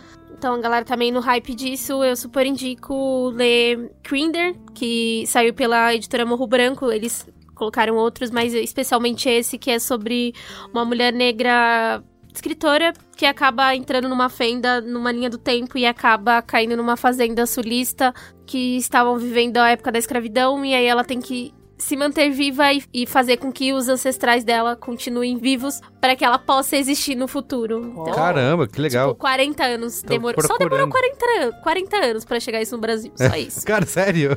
É. É Kindred, Laços de Sangue, né? Que tem. Caramba, olha, primeiro mais vendido em Viagem no Tempo. Tipo, é muito absurdo, gente. Mas é muito da hora. Eu tô muito feliz porque eu, eu só sabia coisas que eu lia, é, resenhas sobre o livro, porque eu não consegui ler o livro porque eu não leio inglês. Então eu tô muito feliz. Que E genial, ela nas- foi nascida em 1947. Ela já Nossa. Pô, vou botar na minha lista aqui. Boa. Tipo, muito, muito, muito da hora. Fiquei muito feliz. Parabéns, editora Morro Branco. Tá aí uma coisa que você pode fazer. Olha Por exemplo, olha um livro que demorou 40 anos pra Isso, chegar no procura. é, exa- Brasil. Você exatamente. traz ele pro Brasil, olha só que bacana. Eu não tô sendo sarcástica, é tipo muito da hora mesmo, gente. é que é muito absurdo. Tipo, é como se não tivessem traduzido o Harry Potter, sabe? É, eu vou colocar pau, eu vou colocar pau a pau porque é foda pra caramba, vendeu pra caramba. É uma boa, é um bom paralelo, né? Tipo, que absurdo. Harry Potter, não precisa não, gente. é, Não, isso aí gente, dá trabalho. importa? E falando ainda sobre viagem no tempo, ficção científica, um que foi produção do Spike Lee, o A Gente Se Vê Ontem. Eu achei bem bacana. Ah, sim, a produção dele, né? É, ele não é Olha diretor, mas só. ele produziu. A Spike li tudo, cara. Eu tô doido pra ver aquele da Ava DuVernay que estreou na Netflix. Muito bom também. Você assistiu Saiu, esse? quero, Os quero olhos ver ontem? Saiu já. Ah. E esse é Os Eu Olhos tinha que Condenam. Isso, olha os que condenam, Eu exatamente. fiquei bem, bem surpresa, porque eu, eu conheci o caso faz, um, faz uns dois anos que eu tava estudando por um texto, porque além das coisas que eu faço, eu piro muito em criminologia crítica. E aí eu descobri o caso, o, você tava falando de eleição, tá? O Trump, ele foi um desgraçado.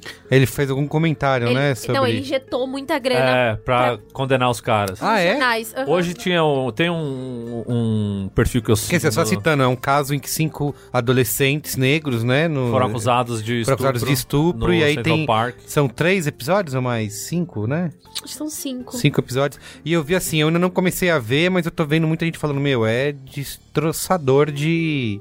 Tipo, se você não quiser É, ficar eu vi, mal, eu vi não. gente falando que não conseguiu passar o primeiro episódio Não, porque gente, eu- você fica É mesmo? muito, É muito, desse- Eu muito não mal. assisti e não vou assistir porque eu estudei o caso e porque eu vi o filme, tem um filme muito antigo.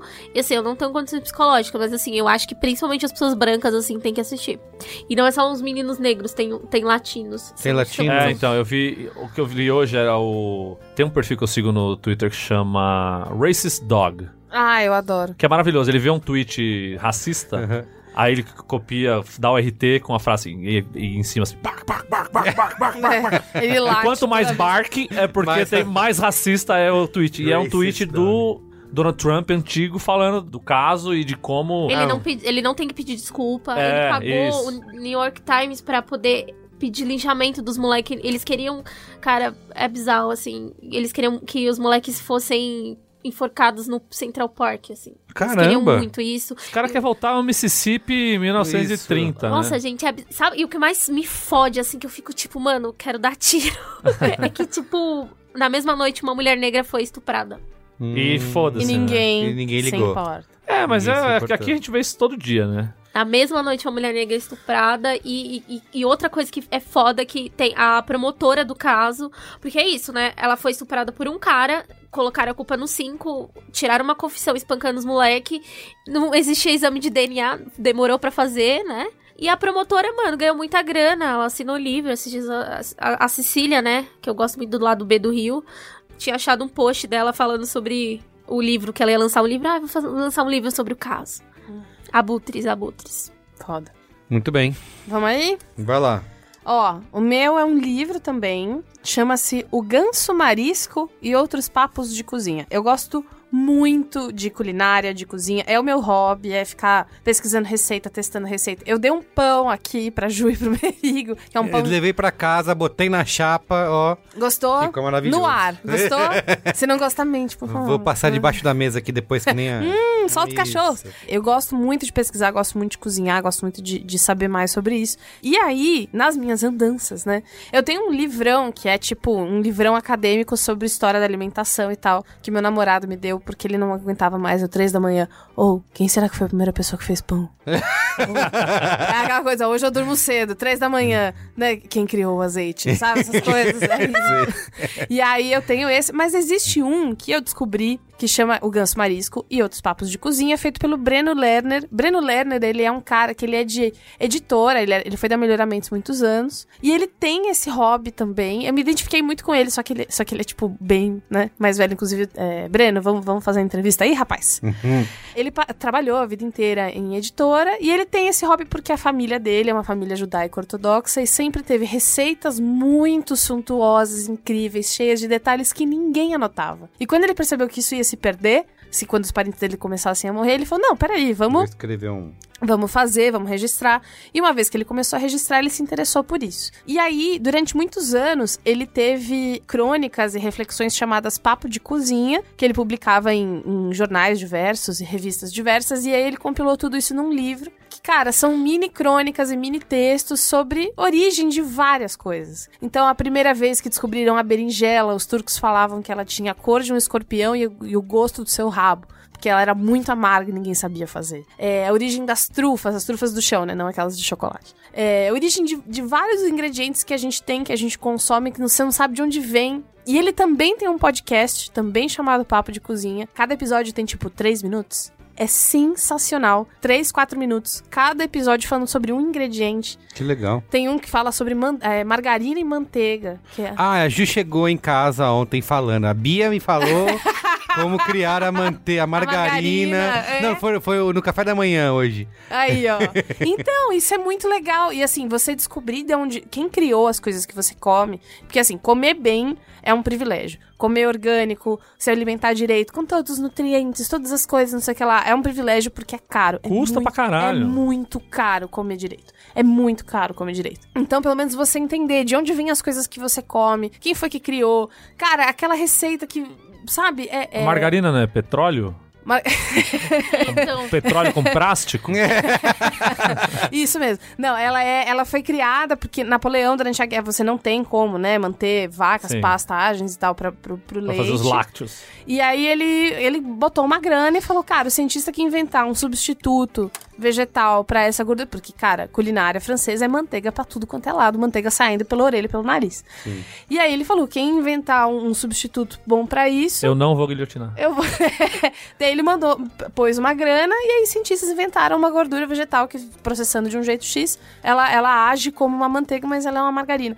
É incrível e é muito. Pode parecer qualquer coisa, mas ficar sabendo de onde vem várias coisas que você consome é especial. Eu acho muito especial, eu acho fascinante. Então, tanto podcast. Papo de Cozinha, quanto o livro O Ganso Marisco e Outros Papos Muito de bom. Cozinha.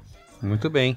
É isso, gente. É isso. temos. Obrigado, viu? E... Valeu. Obrigada a você. Andresa, Valeu. sucesso. Peraí, quem quer seguir a Andresa faz o quê? tem que ir lá no Twitter, que é onde eu gosto mais de falar, que é arroba Andresa Delgado. Aí. Eu sei que a Andressa já me fez gastar dinheiro aqui porque eu tô botando Comprando. livro, né? Não, sério, eu tô, tô impactadíssimo Animou. aqui. Arroba Fioroto Beatriz com dois T's. Eu sou produtora do Mamilos agora, eu já fiz o meu Aue. E aí, fica aí o pedido, caso o Merigo me chama mais aí pro Braincast. É nóis. Estamos trabalhando no mesmo escritório agora? Posso encher mais? Tá sempre convidado. Então não é hora de É. fazer jabá seu, não. Agora você é local. é, exatamente. Muito bem. Valeu, gente. É nóis, valeu. Tchau.